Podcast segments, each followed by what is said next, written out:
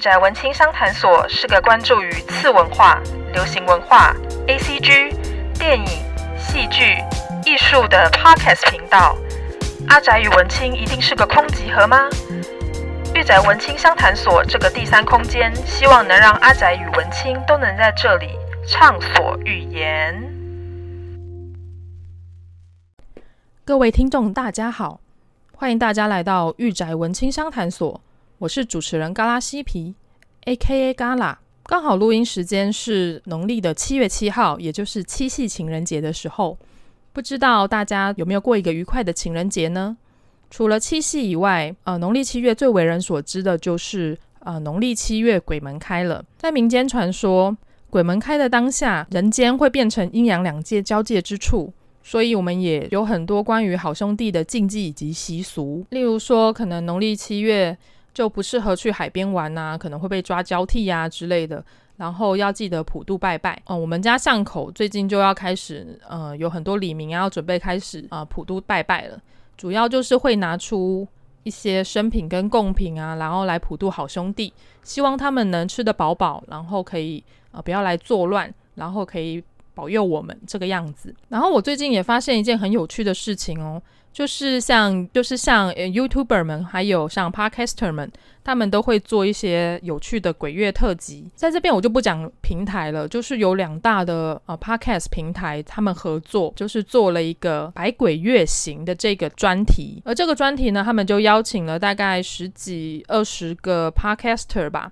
然后请他们来讲鬼故事。其中我听到了一个还蛮有趣的，就是他们邀请了呃，哇塞心理学他们来讲。为什么人会怕鬼这件事情，用心理学的角度来分析，我觉得还蛮有趣的。然后至于其他的 podcaster，他们可能就会讲一下他们的撞鬼经验呐、然后讲的还蛮可怕的这个样子。你会觉得，诶，他们没有来找我，真是太可惜了。就阴应鬼月嘛，所以我们也来做一个比较特别的东西。不过我们不是要来讲鬼故事，今天我想要来跟大家分享的是台湾的都市传说。你可能会想说，都市传说跟鬼故事其实这两个性质不是很像吗？都是会让人家觉得有点阴森啊，有点害怕的东西。这两个的本质是蛮像的，但是鬼故事的历史应该会比都市传说再更早一点，因为既然都市传说嘛，那它就是发生在都市里面，而鬼故事它可能是从以前呃农村的时代就已经发生了，例如说。呃，可能大家的阿嬷家都呃，如果大家的阿嬷家是在比较靠山的地方，可能就会听过所谓的魔神仔，就是目神仔的传说。以前都还是那种万物有灵论的时代嘛，所以例如说，可能山会有山神啊，水会有水神啊，然后传说他们就会去引领一些登山客啊，或者是呃进到深山的人，然后把他们带领到另外一个世界。所以当有很多呃新闻报道出来，有说一些。可能登山客啊，或是呃家里面的长辈啊、小孩啊，然后到深山里面就一去不复返了，然后就不见了，就发生山难了的一些新闻，就会有人说那可能是魔神仔在作祟。从农村到都市，现在的都市越来越多了，当然在都市里面也会有一些都市传说。呃，都市传说不一定是指。局限于呃鬼魅魍魎或是鬼怪的故事，它可能还会有一些你可能不知道从哪里听过的流言或是一些传说，会让你感到惊恐或害怕的。而在最近，我就阅读了一本还蛮有趣的书，这本书也是我朋友推荐给我的，我觉得还蛮棒的。也是因为这本书让我想要录这一集 podcast。这本书就是《特搜台湾都市传说》，这本书是盖亚出版的，然后呃作者叫做谢宜安。这位谢怡安就是作者，还蛮年轻的。他是一九九二年出生的彰化人，他现在是文字工作者，现居于台北，而且他蛮厉害的。他是台大中文所毕业，他同时也是台北地方译文工作室的成员。台北地方译文工作室这个译文不是那个译文活动、艺术文化活动的译文。而是差异的异，听闻的闻。他们主要会去分析，然后去做田野调查，来研究台湾的都市传说，然后并且会将这些特色的台湾文化制作成桌游。他们做的桌游有一款叫做《说妖》，还蛮有趣的，大家可以去玩玩看。而我觉得这本写的还蛮好的，我光看目录，它里面就有罗列出一些我还蛮有有听过，然后蛮感兴趣的都市传说。不过因为今天时间有限，我大概就只我大概就是只有举大概三个都市传说来跟大家分享。而它目录里面还蛮多的哦，例如说像是嗯华航空难都市传说，还有载满一百条人命才离开的幽灵船。还有失踪幼童被截肢的不倒翁都市传说，还有像肾脏被偷走、存在于世界各地的盗肾传说，辛亥隧道遇上搭车女鬼，美国传说中消失的搭车客以及他们的变体。另外还有爱之针头就在你身边，爱之针都市传说，长发女性做大怒神惨死，游乐园恐怖都市传说。就后面大概还有三四个吧，有点太多了，所以我在这边就不一一举例。就欢迎大家听完这一集，就是说书在说都市传说的这一集以后，也可以买一本来看看哦。今天我就大概举书中有讲到的三个我自己蛮感兴趣的都市传说来跟大家分享。小心艾滋针头就在你身边，艾滋针都市传说。一九九二年，这个十七岁的妹妹。某一日，与同学一起去西门町娜娜鬼屋玩，就在走出出口的时候，同学发现她的手臂上有张小纸条，写着“恭喜你得到艾滋病”。仔细一瞧，赫然发现手臂上有个小针孔，随即同学便陪她至医院检验，医生已证实他得到了艾滋病。现在他已经没去上学了，他都在医院做治疗。第二则，在此再次提醒大家小心退避孔，不只是公用电话的。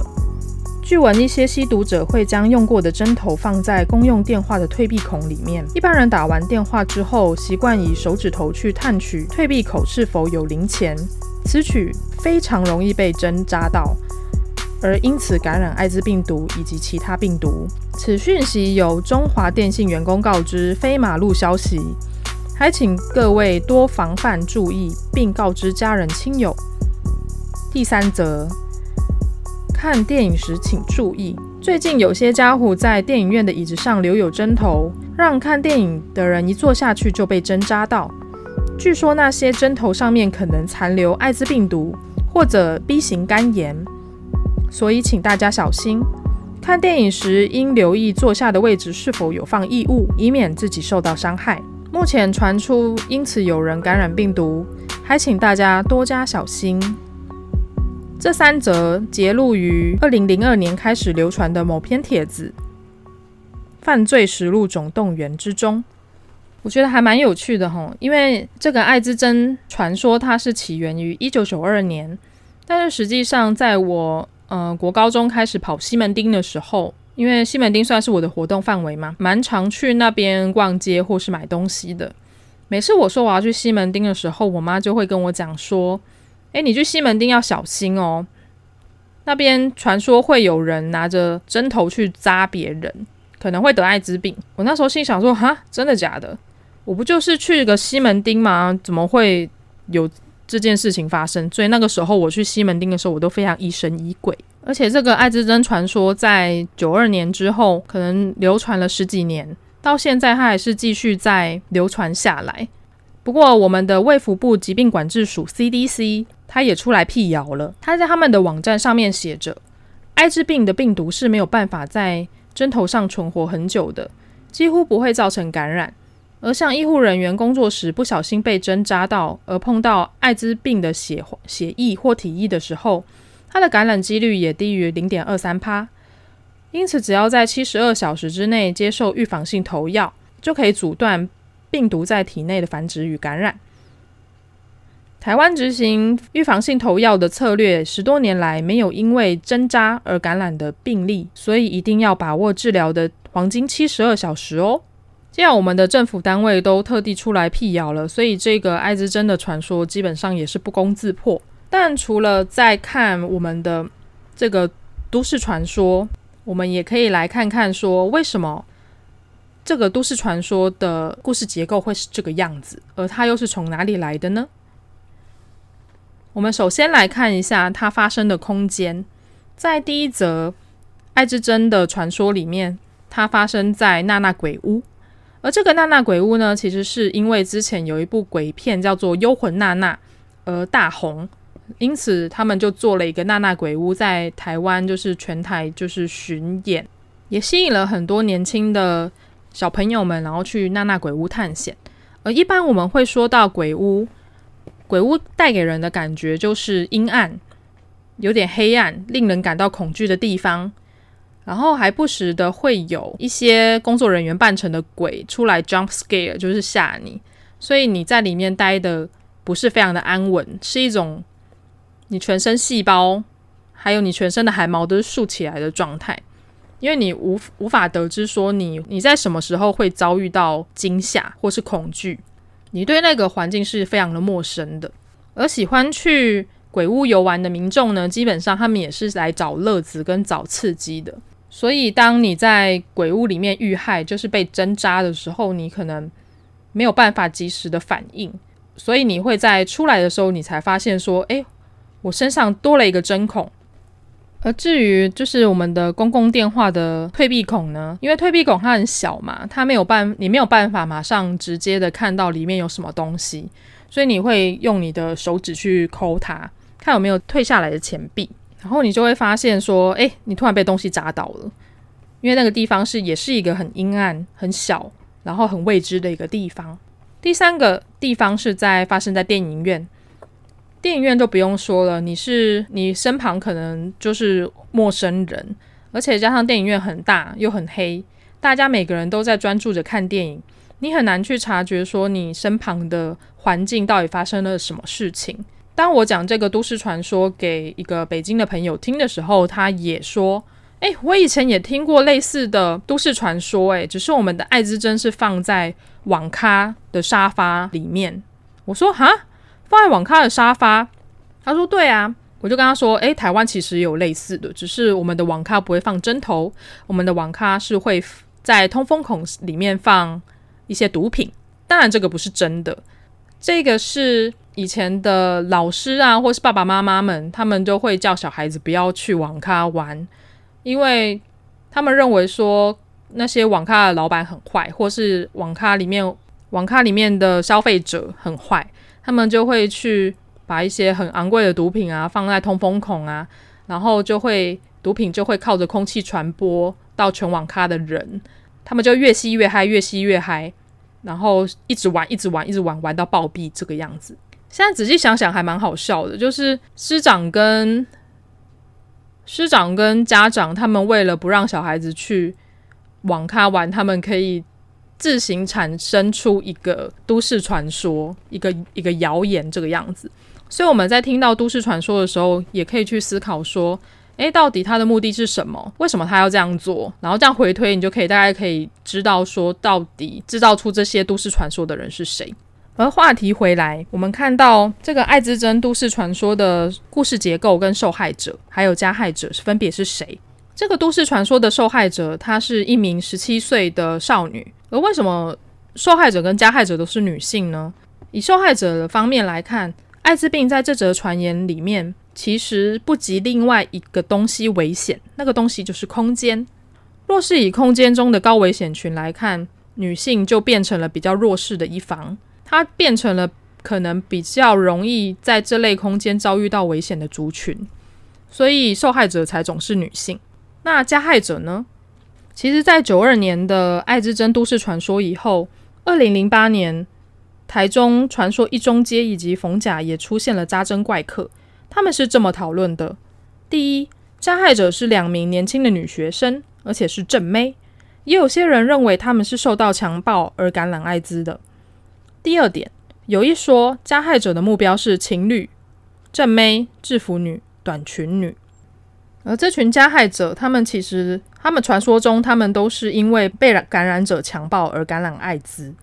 然后也有些传说会形容他们是被学生乱搞啊，他们都是因为性，无论是自愿或是非自愿的性而感染到艾滋的。我们这样来看。其实加害者跟受害者都是少女。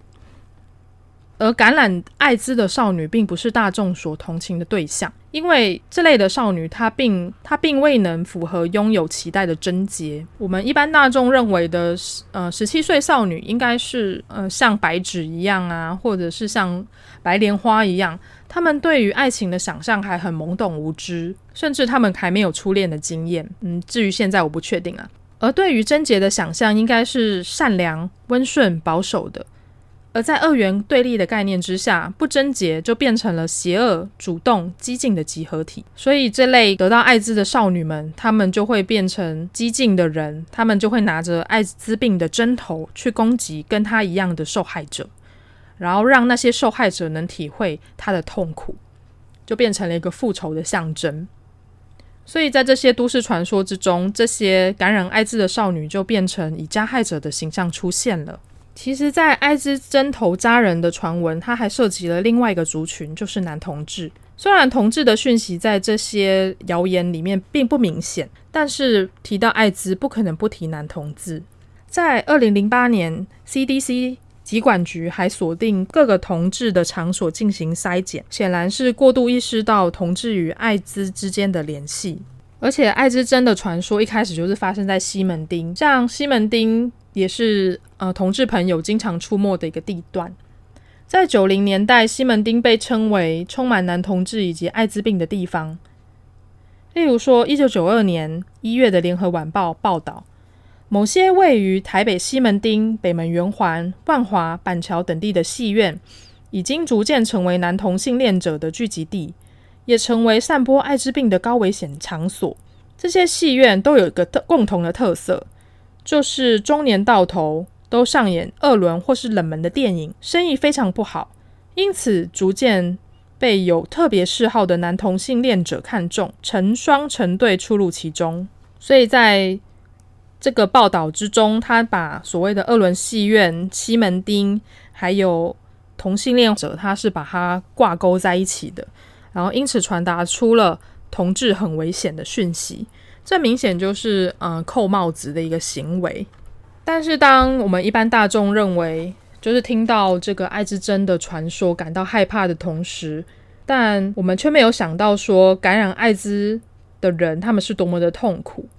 而且任何正常的人都不愿意其他人承受这个痛苦，而为什么感染者他就是一定用这种复仇的心态想要报复全社会呢？所以作者在这一篇的最后。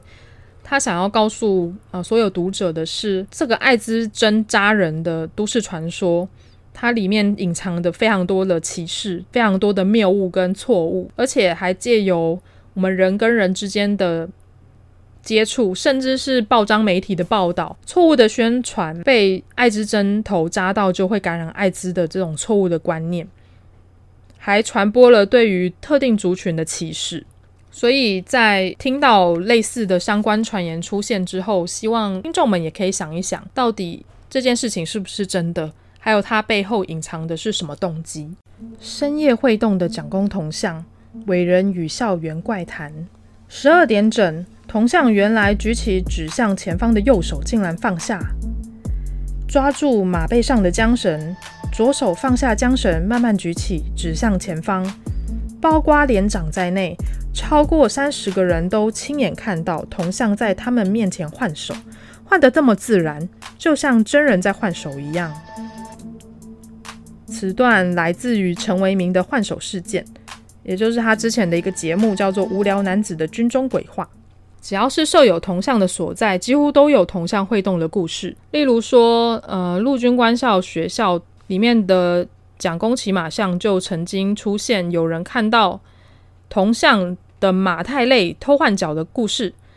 另外还有半夜听到蒋公骑马绕校园的传言。另外，像政大后山的这尊蒋公骑马像，曾经在八零年代也出现了类似的传说。传说中，像蒋公投十块，马马会换脚；投五十块，蒋公下来换你骑马；投一百块，蒋公跟马会交换位置，让马骑等非常有趣的传说啦。其实像，像嗯，我之我读的那个师大，它一开始也是有蒋公铜像，不过现在蒋公铜像也被移走了。其实，在戒严的时期，也就是思想严格钳制的年代，不太可能会出现亵渎伟人的玩笑。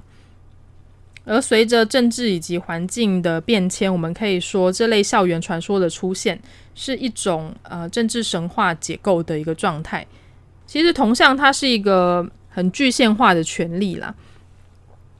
而为什么台湾会有这么多的蒋公铜像呢？主要原因是在呃。蒋中正、蒋介石为例，他在我们一九七五年四月的时候，他就崩，他就崩祖了。当时的官方用语是用“崩祖”，就是他已经死去了。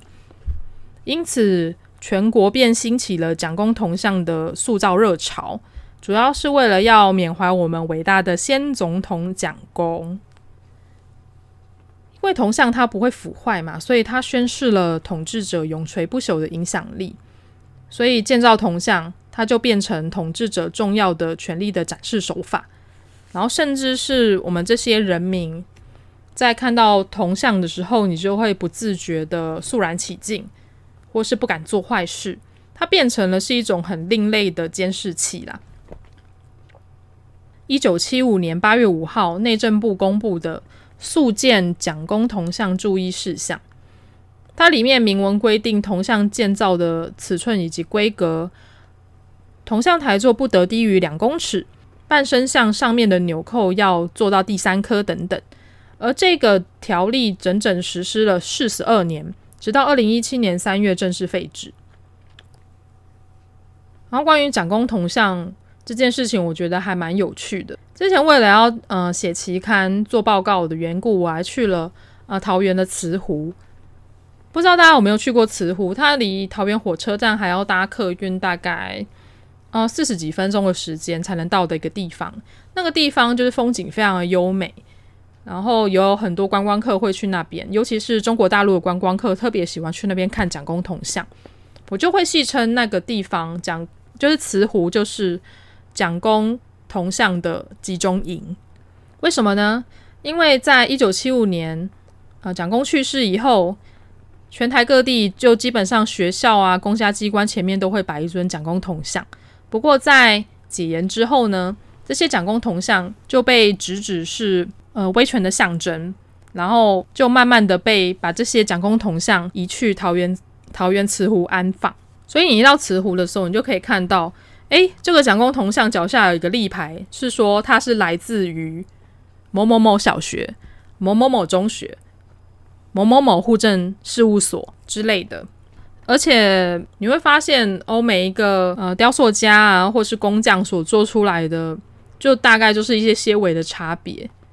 这让我想到，就之前不是有一个还蛮有趣的漫画，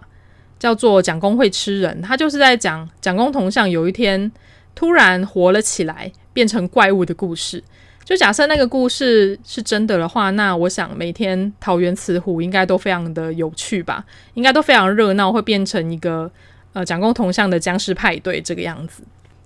而在转型正义就是不断的提倡的今天，中正蒋介石这个人他的为人处事，还有他当时在戒严时期做的种种的事情，都被大家拿出来检视。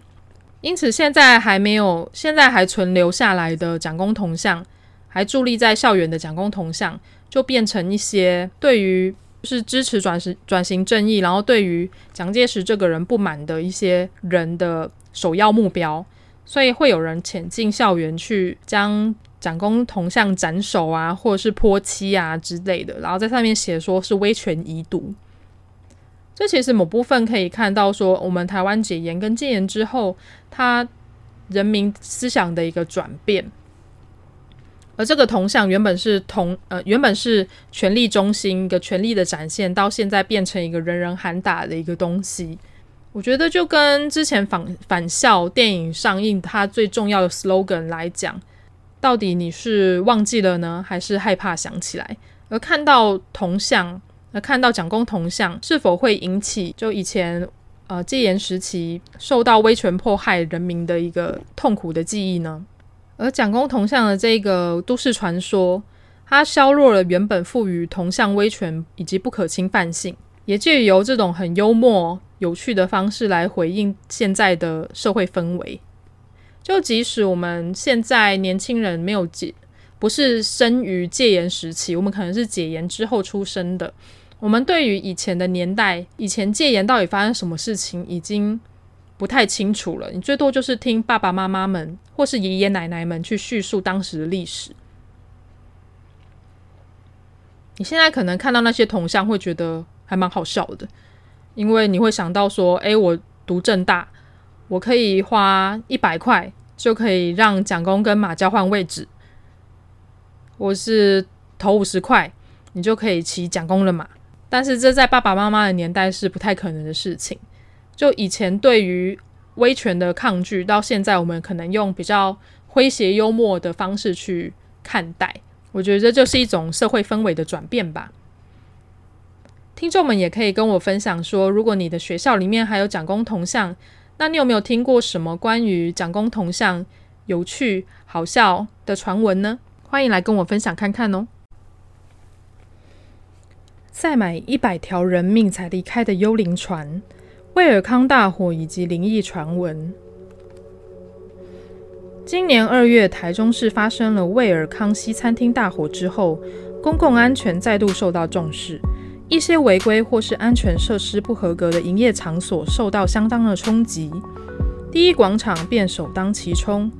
一连串的安检查器已经让一些大楼内的业者撑不下去。偏偏在传出幽灵船的传说，说威尔康的六十四名罹难者共乘在幽灵船上，要等载满一船人后才会离开。这个传闻在学校内流传最广，很多家长是从子女口中听到这个传闻，绘声绘影的直指台中市第一广场是下一个目标，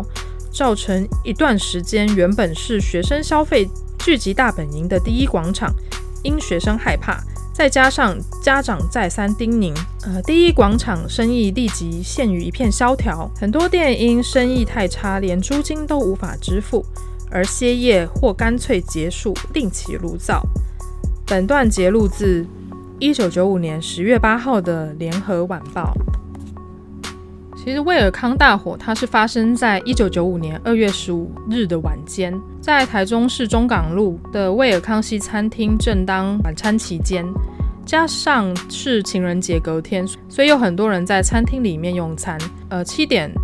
的时候，一楼靠近出口的吧台因为瓦斯外泄，碰上火源，瞬间变成大火。虽然服务生尝试用灭火器抢救，仍然抢救无效。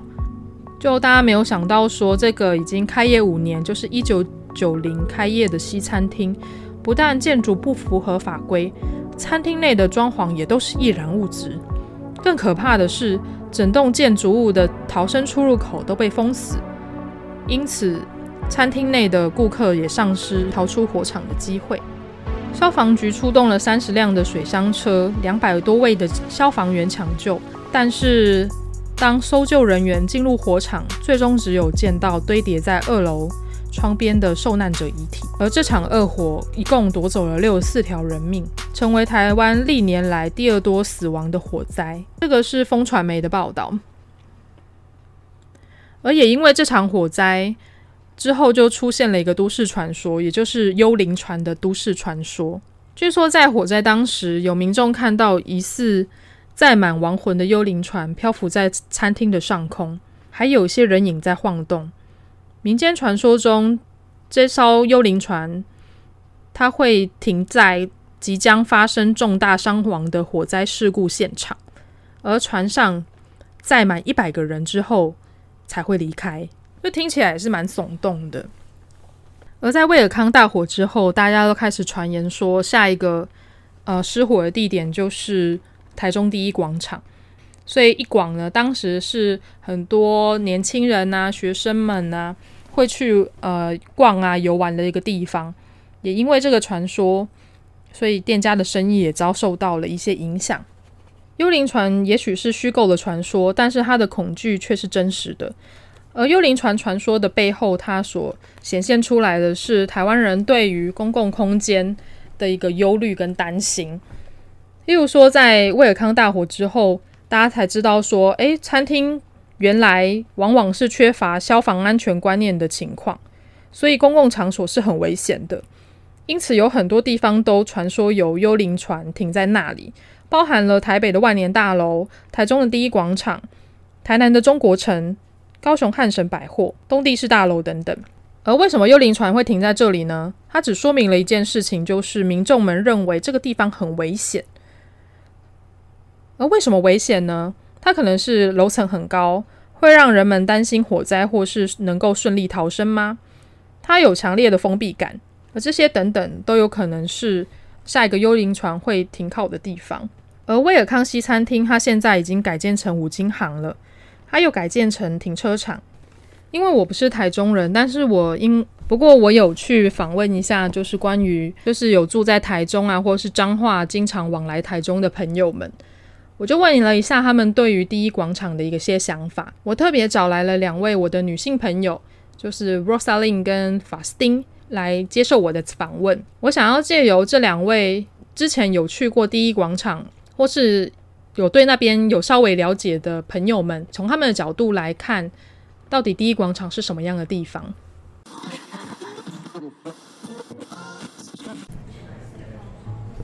好，我以前对于第一广场的印象就是它是一个灰暗的，就是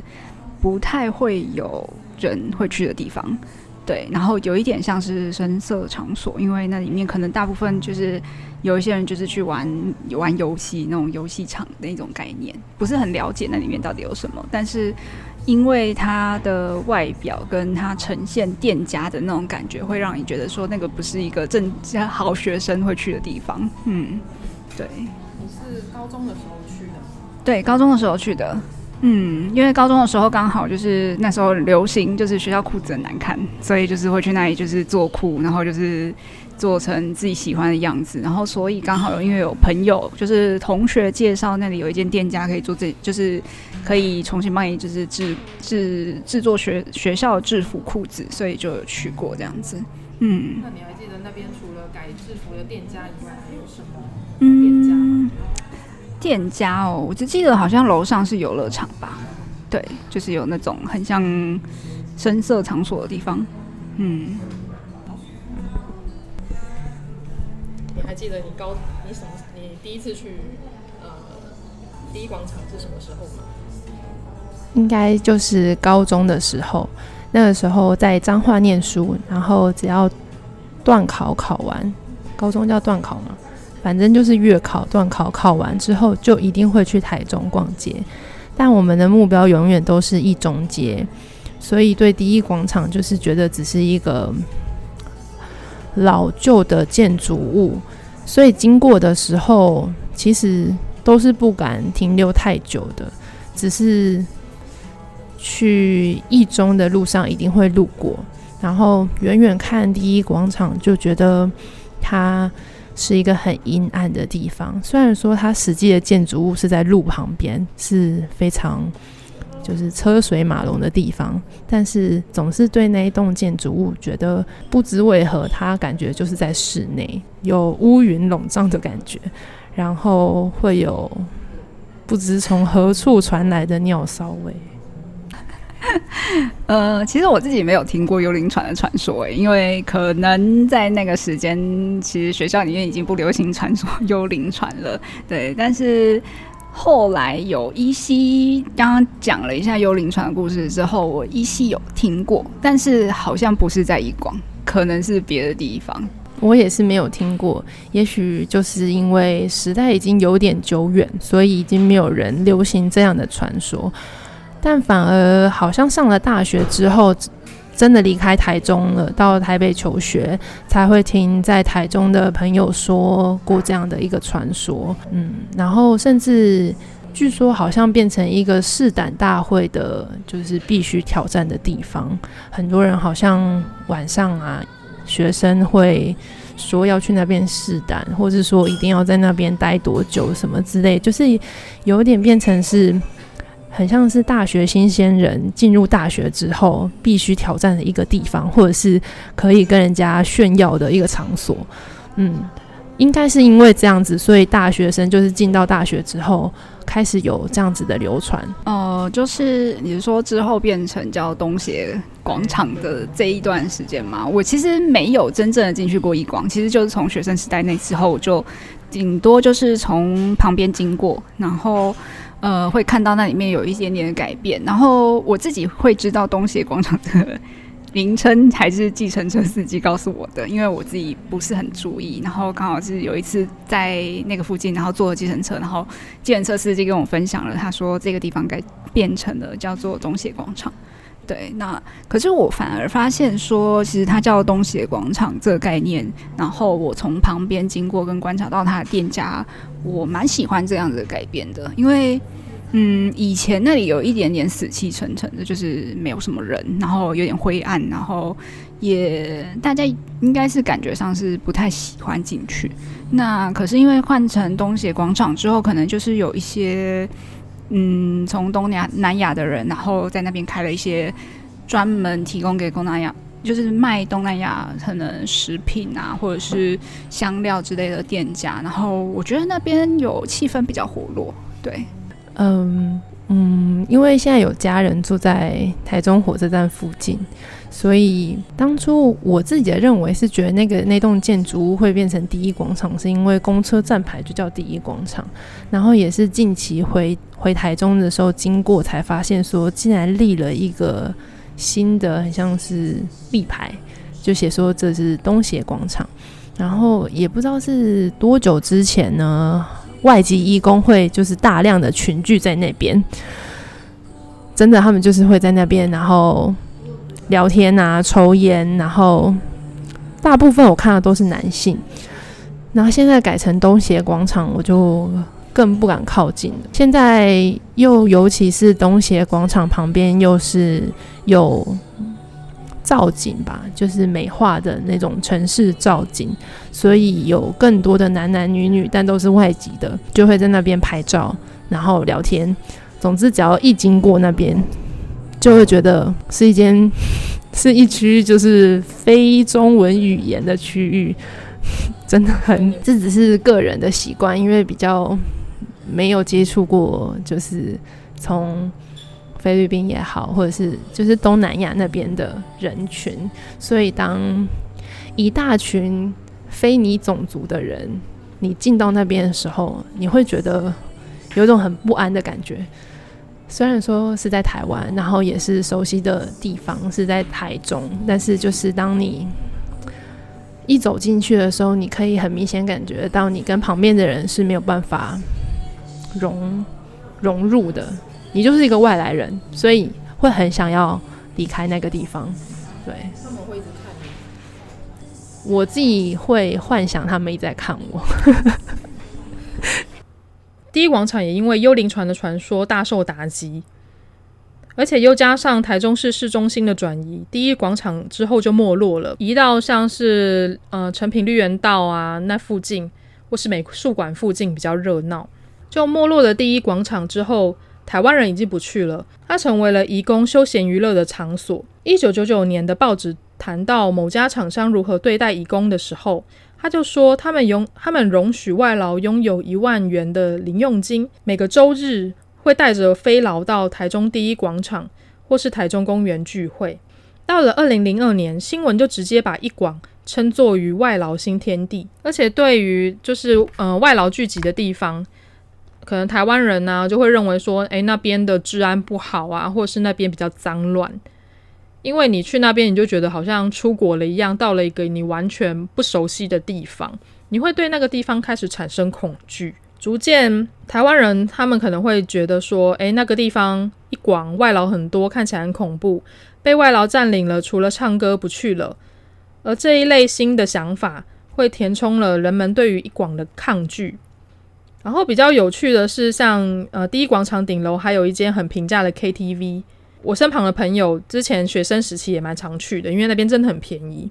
这个间 KTV 可以吸引年轻人前往一广，而他们本身对一广也不太熟悉，只是当他们第一次踏入第一广场的时候，就会意识到，呃这一座老旧大楼很陌生，然后也会产生一些不太舒服的状况。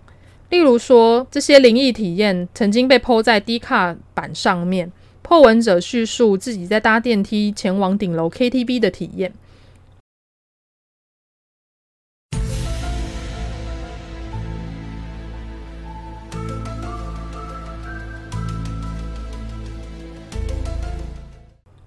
电梯到四楼或某楼层的时候会自动打开，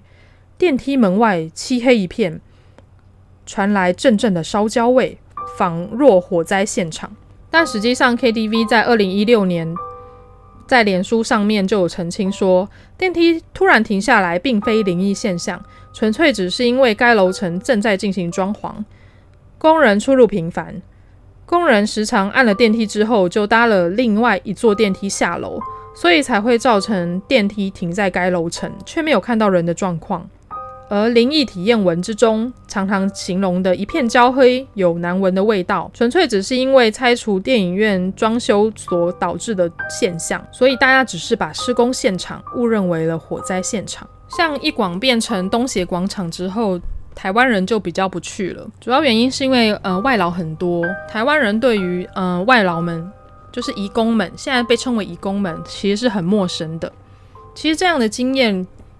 跟我之前去香港的时候到重庆大厦的经验其实有点相像。你也许看香港的电影会知道，重庆大厦它是一个很呃龙蛇杂处的一个地方，在里面可能有一些东南亚的移工，或是印度的移工，甚至是阿拉伯的移工会居住在里面。里面也有很多呃青年旅馆，就是或是一些短租的套房。但基本上，我有一次跟我朋友一起，光是进去呃重庆大厦一楼，它的灯光一样也是很昏暗。你一进去，你就会看到很多非华裔的脸孔在看着你，像有一些阿拉伯人啊、中东裔的人啊，他们就会自动跑过来跟你兜售东西。我那个时候的确是有感受到，嗯。比较不安，然后甚至会有一点恐惧的状况，就觉得说，哎，这边非常的不像华人社会，会有一股排他性很强的感觉，所以我就跟着我朋友马上就跑走了。但实际上他们有恶意吗？他们并没有恶意啊，只是因为我们对他们的不了解而感到恐惧，或者是说，像之前我在一个人在美国旅行的时候，我可能常常会不小心误入到。比较 downtown 的地方，或是或是 downtown 旁边的街区，也就是黑人区。我一踏到那边的时候，我就会发现那一区的人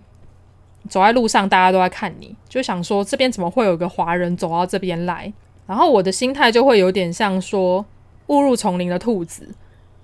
你全身的感官都会被无限放大，因为你会对这个地方感到恐惧，因为这地方你知道。这边没有你可以叫来帮忙的人，你没有可以可依靠的对象。我不知道这是不是因为所谓的文化差异呢，还是肤色差异？但是你就会有一股强烈的非我族类的排排他感，你就会非常想要离开那里。我觉得这也是无可厚非，就即使对方他是没有恶意的，但是在那个状况之下，你会觉得不是很舒服。但是在台湾的状况呢，就既然。我们都是台湾人，在这边居住了那么久，我们遇到了移工，我们也许会用有色的眼光看他们，但是我觉得，既然我们都是生存在这边的一份子，即使不能互相了解，但是也许可以用互相尊重的方式来看待他们。而这个幽灵船事件，它最重要的就是会引起台湾人对于公共场所安全的担忧。就不止卫尔康西餐厅大火事件，其实像 KTV 失火事件也是层出不穷的。其实到二零二零年的今日，我们到现在仍然还会出现 KTV 大火，像是呃前卫 KTV 就出现了大火，而这次火灾一共有五十四人受伤，五人死亡。七人意识不清，大多数的伤者都是浓烟呛伤。火灾发生的时候，现场正进行电梯修整的工程，而商家却关闭了火灾警报器，而且未送施工中的消防防护计划，有偷偷施工的嫌疑。议员指出，上个月一百二十八家封闭式娱乐场所全部安检合格。台北市三月六号针对封闭式娱乐场所全面稽查。钱柜六家分店没有一家违规，而火灾过后，十二间店安检突然不合格，这件事情就是非常的恐怖啊！就一开始每一间都合格，为什么事情发生之后又突然不合格了呢？这不就是完整的体现出我们政府单位这疏查，其实他们在稽查的时候是有很大的问题的，而且每次都等到说，诶，真的死人了才会去改变。我觉得这件事情就是很，就是大家必须要去警示到，并并且是要去监督政府的。不然每次去 KTV 都这种提心吊胆，我想大家应该唱的也不开心吧。而且每次 KTV 大火，这种密闭空间大火真的是非死即伤，非常的危险。好了，今天也讲了在特搜台湾都市传说中看到非常有趣的三个都市传说，拿来跟大家分享。而都市传说存在的三个条件就是：第一个是它的故事性要很强，第二是它的可信度要很高，第三是警示意味要很强烈。所以民众在听到都市传说的时候，就很容易被他的故事吸引啊，进而相信，然后被他背后的警示意义所影响，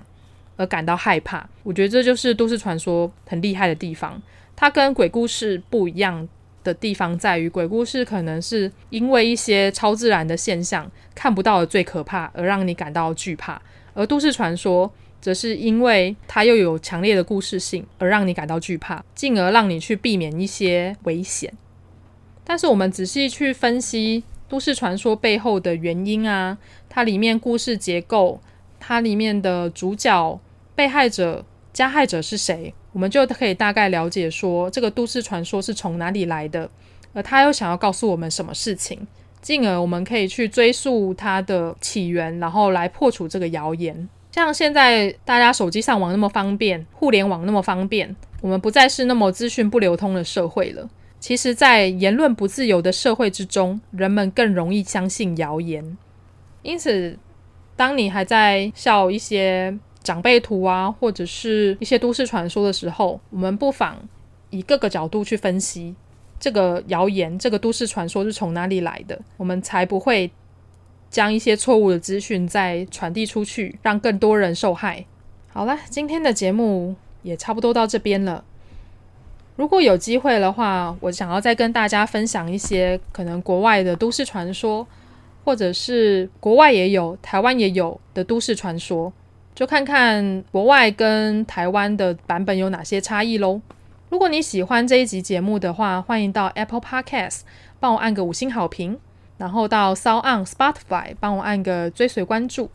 另外我的噗浪跟 IG 都欢迎加好友追随，欢迎到这个两个地方来找我聊天哦。就这样，我们下一集再见喽，YOLO。